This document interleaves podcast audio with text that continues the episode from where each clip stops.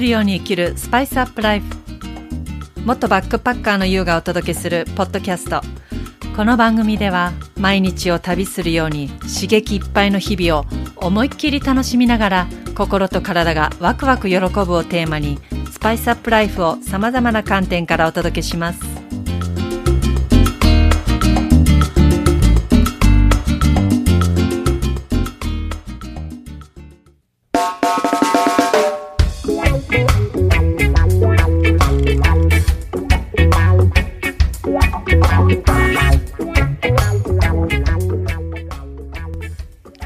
ちは、ゆうです。今日もこのポッドキャストを聞いてくださり本当にありがとうございます。いやー、8月にね、入りましたね。もうね、私でも、まあすごい暑さですけど、やっぱね、暑ければ暑いほど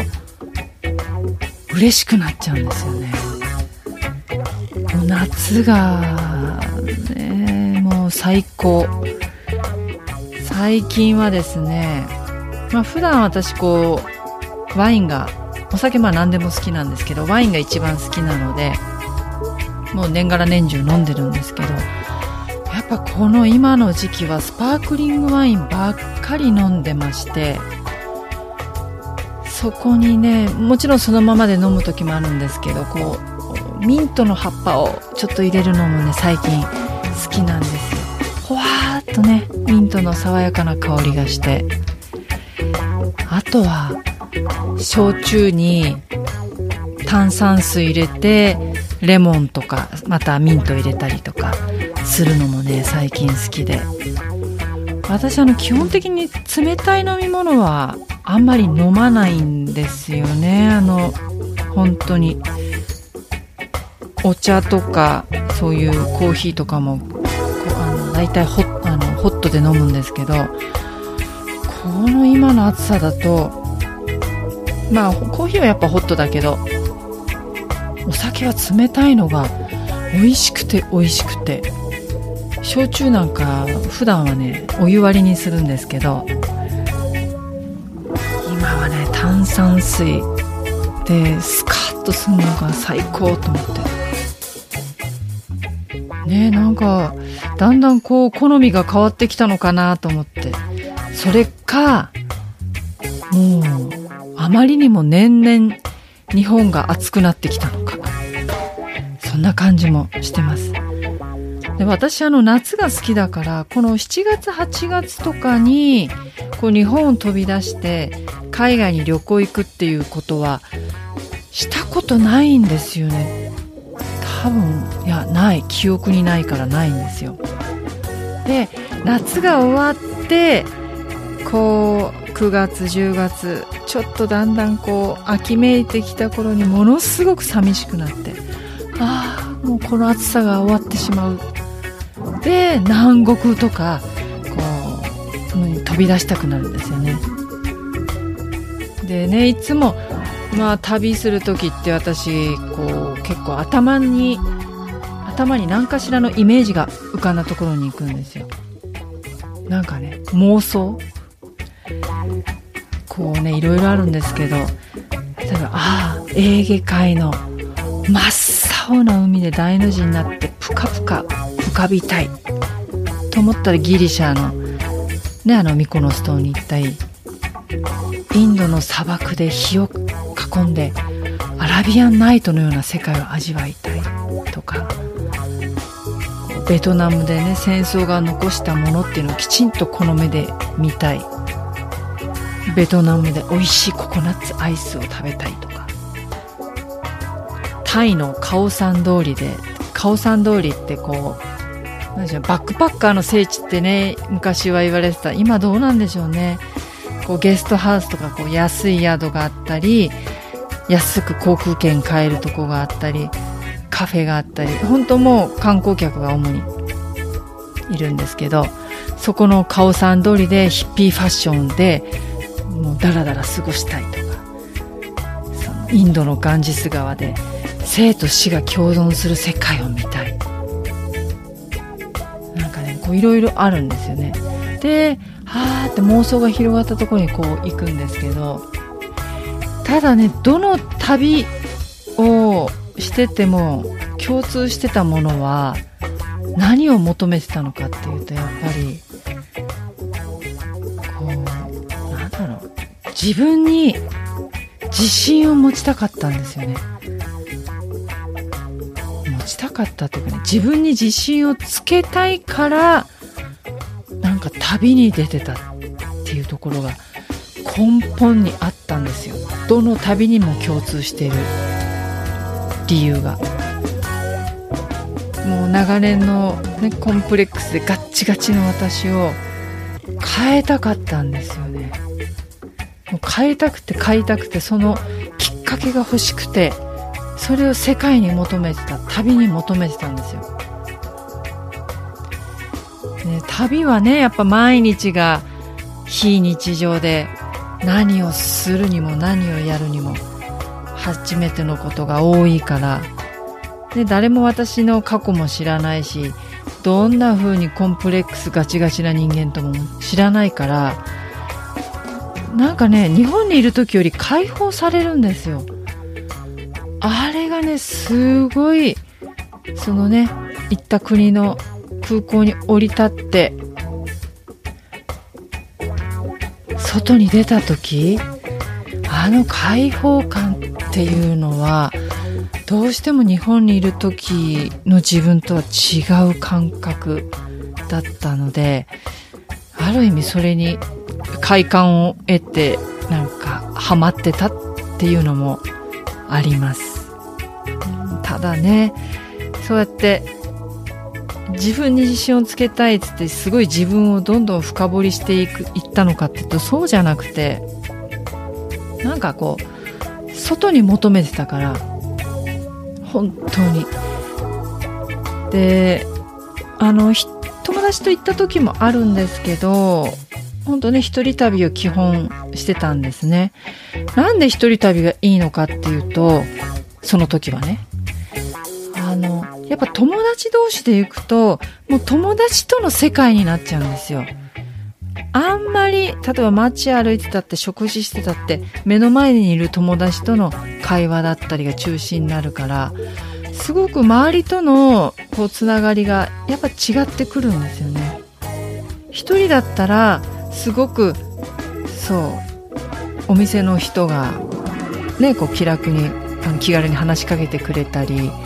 こっちもこう話しかけやすくなんか地元の人と触れ合いたいと思うからすごく触れ合う仲になるしあとは同じような一人旅の旅人バックパッカーの旅人が本当にたくさんいるので日本からももちろん世界中からも来るのでそういう同じうーんなんとなく共通する部分がある人たちと出会える。これはやっぱ友達同士だとその一人旅の人とはなかなか接点持たないのでだから一人旅同士が集まって前そのタイのねカオさん通りにあるゲストハウスでもう今ないだろうな。カオさんをちょっとこうちょっと奥に入ったねゲストハウスで一泊いくらだったかな。1000円しないぐらいだった。と思うんですよね。で共同トイレ共同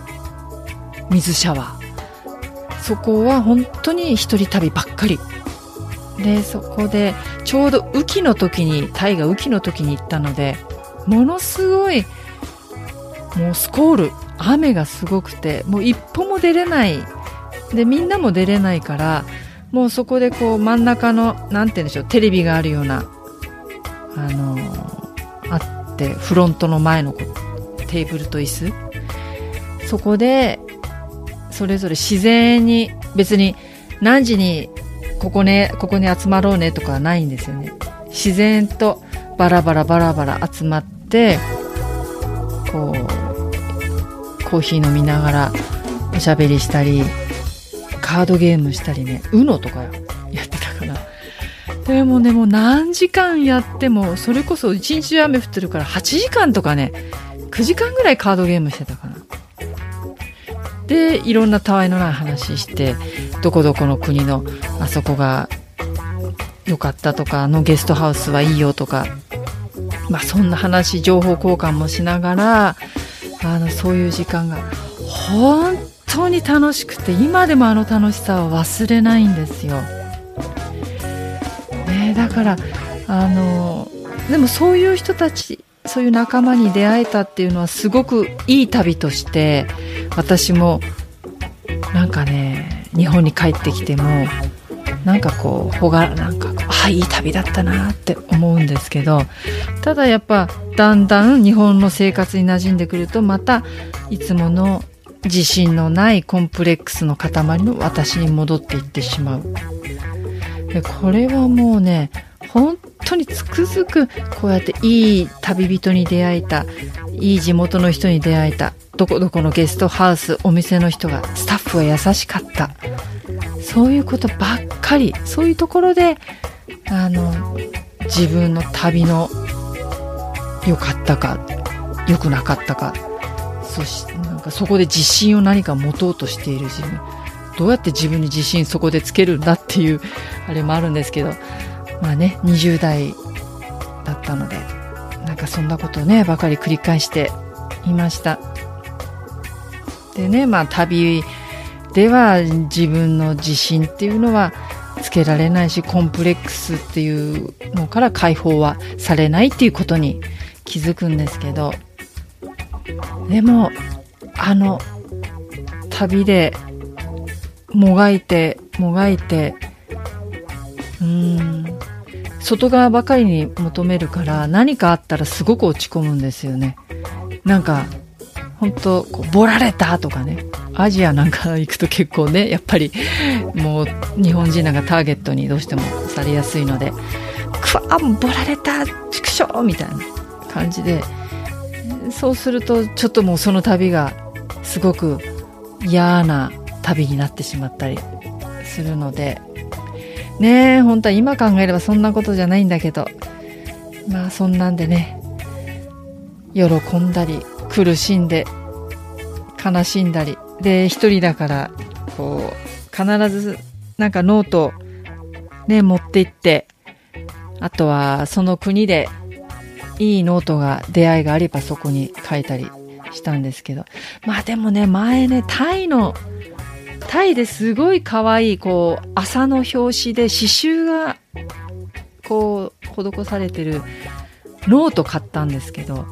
まあ中は紙質が悪くてボールペンで書くとなんか字がガタガタになるっていう。でも外側が可愛いから買っちゃったっていう。まあそんなノートとね出会ったりとか。そういうのでねもうこんなこんなことがあったこんな風にボられたスタッフの女の子になんかこんな風にそっけなくされたとか。何なのとか。そんなことね書いてたりして。たまにね見直すと。なんか何私こんなことで落ち込んだり気にしてんだろうと思いながらね月日を感じています。うんだからちょっとねタイのカオさんにカオさん通り今どうなってるかね行ってみたいなっていうのがあるんですよね。もしねこれこのエピソード聞いてくださってる方でタイのカオさん行ったことあるよとかこんな思い出あるよとかうん。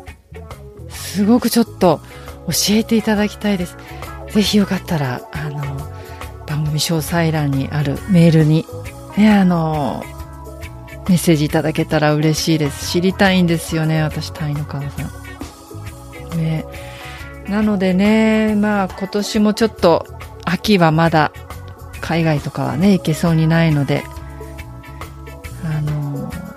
うん、まあそれはそれでいいかなとはまたねいつか行ける日が来るから。そう思っています。そしてねあのまあこの流れでちょっと話してしまいますが私今度ですね無料のワークショップを開催します。もうこのタイトルはコンプレックスを魅力に変え自信を育てる2日間の無料ワークショップになります。もうねこれを開催する理由っていうのはもう私がもともと自信なく、コンプレックスの塊だった人間だったからですね。やりたいことがやれないで殻にずっと閉じこもっていたっていう人間だったので、まあね、右往左往しながら、もう迷いながらも、でもこう、私なりに、ね、やってきたことっていうのがあります。どういう心の、うん、あり方っていうのを変えていったのか、そして行動の変化、そこがね、やっぱりあったからこそ、一歩その今までの殻というのを、ちょっとこうぶち破れたんですよね。そして今もぶち破り続けている。なのでこういうこともね、ちょっとお伝えしていきたいなと思っています。で、まあ参加のおすすめの人としては、自分を変えたい、このままでは嫌だとずっと思っていたり、もうもっと今より自信を持って人生を思いっきり歩みたい方。で、なんか挑戦したいんだけどなかなか勇気が出ない。そんな方にね、あの、参加していただきたいなと思います。でこのワークショップに、ね、参加すると、まあ、コンプレックスというこれは思い込みなのでそれをあなたの個性魅力に捉え直していく。そして自信がないではなく自分自身で自信を育てるマインドの在り方行動の仕方っていうのが少しでもね分かるようなヒントをお伝えしていきます。そして自分の殻を、ま、ぶち破り、本当になりたかった自分に近づける一歩になればなと思いますので、ね、やっぱり自分を信じることができたら人生は変わります。ね、でこのワークショップは8月17日と18日の2日間、日本時間で17日、18日、で、両日ともに夜の9時半ですね、21時半から、えー、限定の Facebook グループ内で配信をいたします。で、このライブでね、ちょっとこう、都合悪くて、あの、参加できないよっていう方は、8月22日まで録画ね、あの、視聴できますので、後からね、リプレイでも見ていただけたらと思います。そしてこの参加申し込みは番組詳細欄にあの申し込みフォームを貼っておきますのでぜひぜひあのお気軽に無料ですのでご参加ください。参加申し込みは8月14日までとさせていただきます。ね。そして、この番組の感想や取り上げてほしいテーマ、あとさっきのね、もしくはタイのカオさんのことなど、あの、ありましたら、何でもね、気軽に番組詳細欄にある、あの、アドレスにメールいただけたら嬉しいです。ワークショップのご参加もお待ちしております。それではまた。